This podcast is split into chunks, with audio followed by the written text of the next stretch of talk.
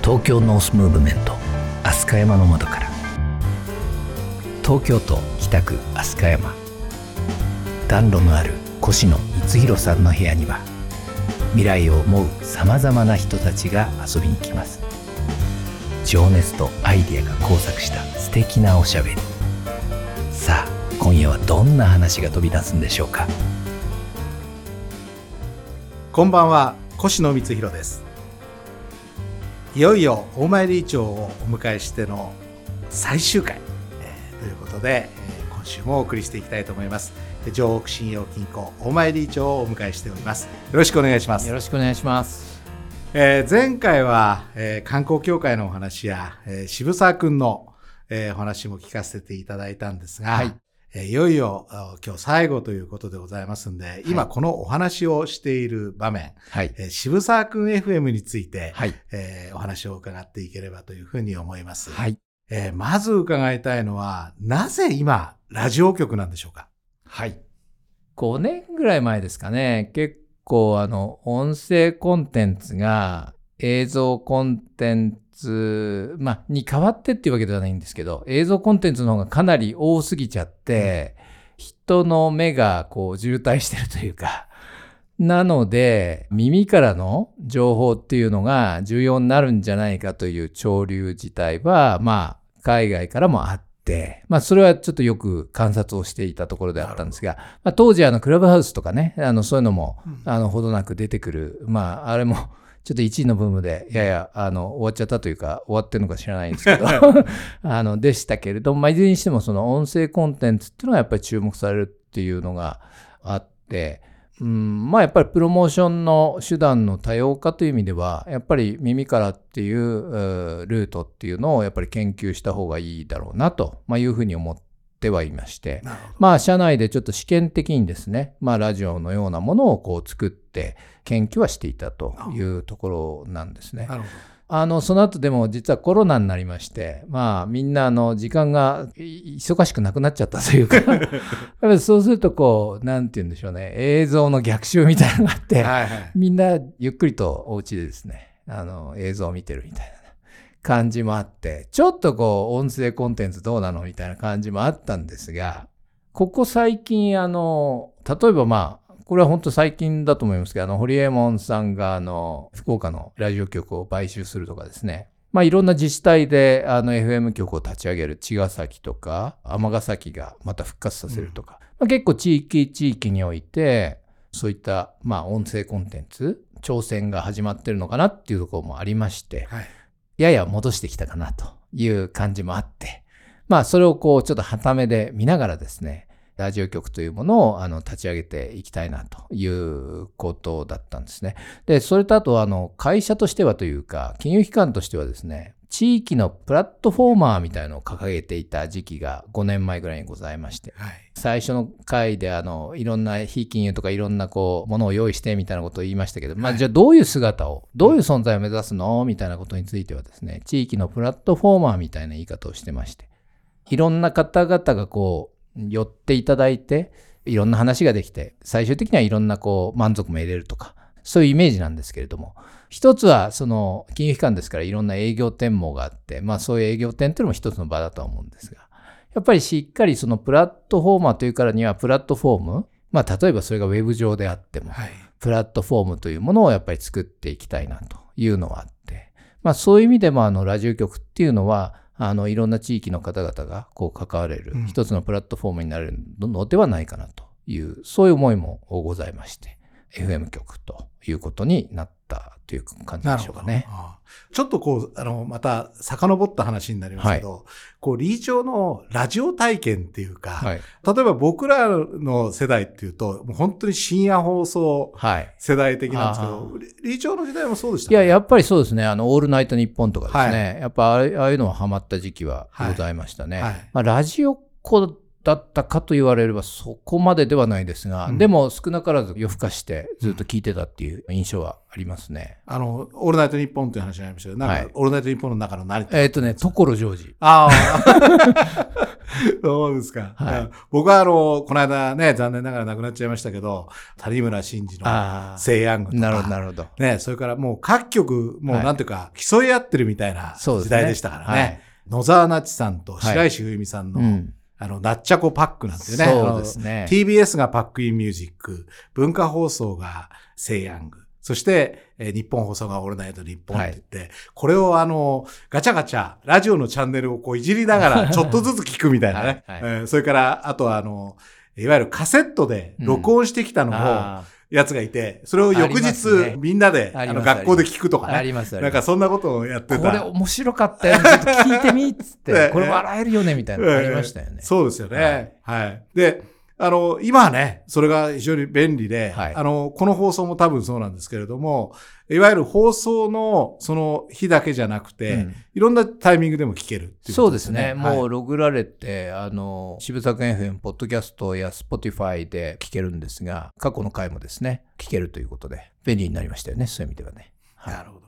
まあ、あの、そういう、なんていうんでしょうか、インフラの扱いやすさみたいなものも含めて、ここがタイミングだってそうですね。いうことで、この2023年、えースタートさはい。れる。。やっぱりあの、越野会長がやられてるクロス FM さん、渋谷クロス FM さんなんかも、あの、参考にさせていただいたところもありますし、あの、はい僕伺ったの多分去年なんで、はい。あ、こうやってやるんだなっていうのをこう、インスパイアされた部分もございますし、はい。それがやっぱり北区にとってはやっぱり山田区長のやっぱり誕生というのが、はいタイミングとしては非常に大きいのかなというふうに思っておりまして、はい。まあ、ここでいろんなあの地域の、ね、いろんな施策も変わっていくだろう。あるいは情報発信ものスタイルもこう変えれるだろうというすごく期待感もうんうんあったのでですね、このタイミングかなというところでございましたね。はい。いよいよ開局ということでね、はい。心待ちにしてる地元の方もたくさんいらっしゃると思うんですけれども、えーこの番組は実はジングルとか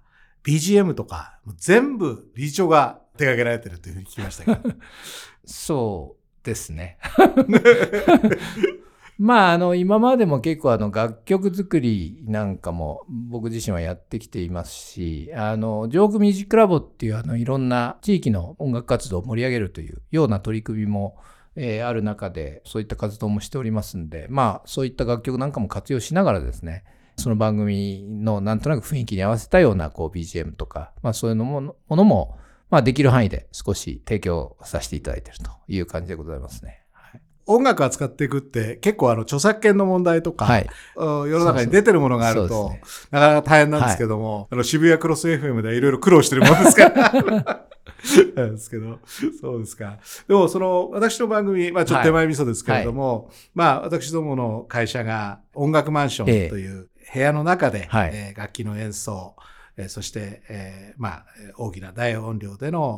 お音楽を楽しめるということそうですよね。もう大,、まあそう大人気ですよね。いやいや恐縮でございますそういうのをやってるところもあって、まあ、結構その地域の音楽家に、はい。はい。あの出ていただくはいはいはい。まあ、あの渋谷から発信はしてるんですけれども、まあ何せ私がやってるもんですから、大体あの北区中心のことが多くなってですね ほ、えーなんですけれども、この番組にもぜひそういうこう地域の音楽家なんかもね、出ていただいたらはい。いいですよね。おっしゃる通りで、はい。そういったまた音楽番組なんかもね、はい。あの今後新番組としてはい。やっていきたいなというふうにも思っております。今のラインナップって、はい。多分他のところでも発信されてると思いますけど、こう、リーチョの思いも含めて、はい。こんな番組にしてんだよみたいなお話聞かせていただけますか。はい。そうですね。越野会長なんかにやっていただくような、こういう、あの、まあ、なんて言うんでしょう、大人な番組といいますか、トーク番組といいますか、こういったものも、あの、いろんなラインナップ、あと、まあ、山田区長さんなんかにも、あの、番組やっていただこうかなというふうにも、ちょっとお考えておりますんで、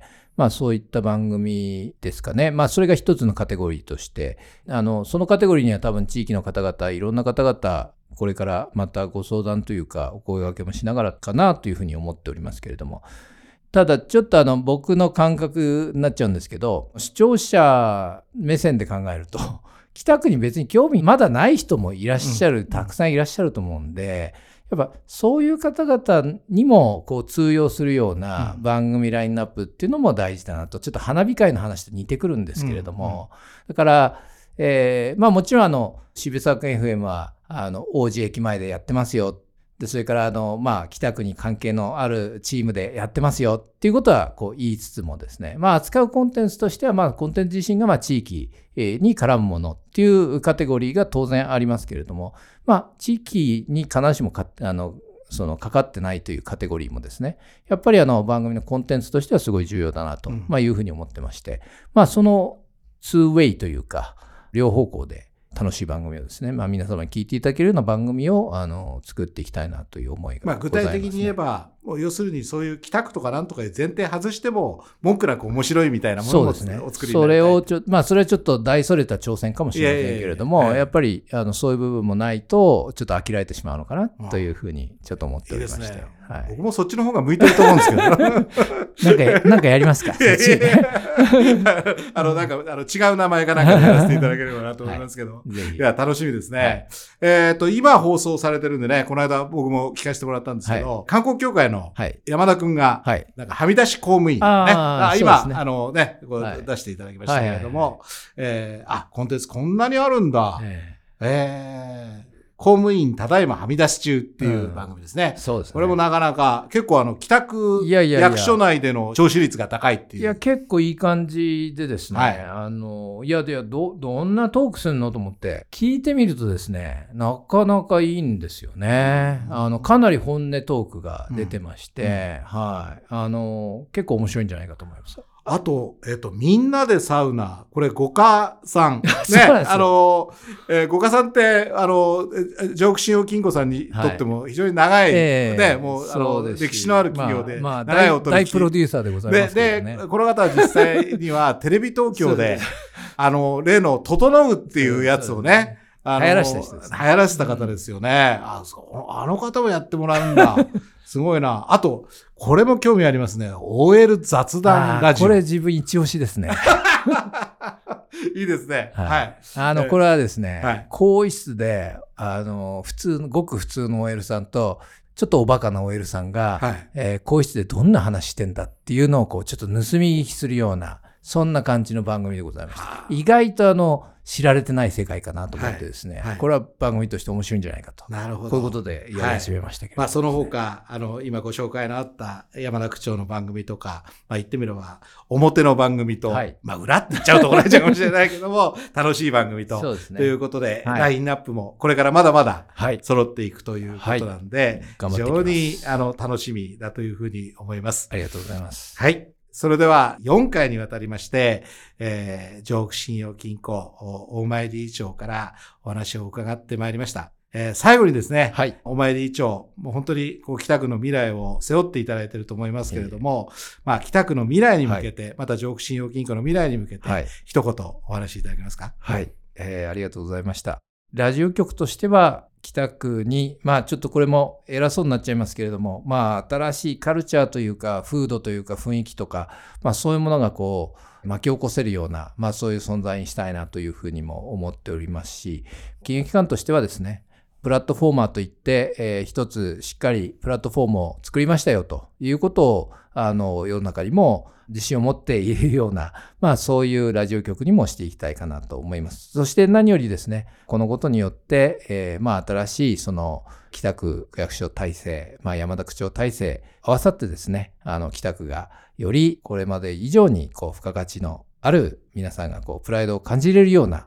えー、エリアになっていったらいいなというふうに思っております。はい。えー、コロナも明けて北区にとっては非常に変化の激しい2023年だったんですけれども、はい、もう今年ももう終わります。えー、2024年もお前理事長のますますのご活躍をお祈りするとともに、えー、また引き続きよろしくお願いいたします、はい、ありがとうございました、はい、本日ありがとうございました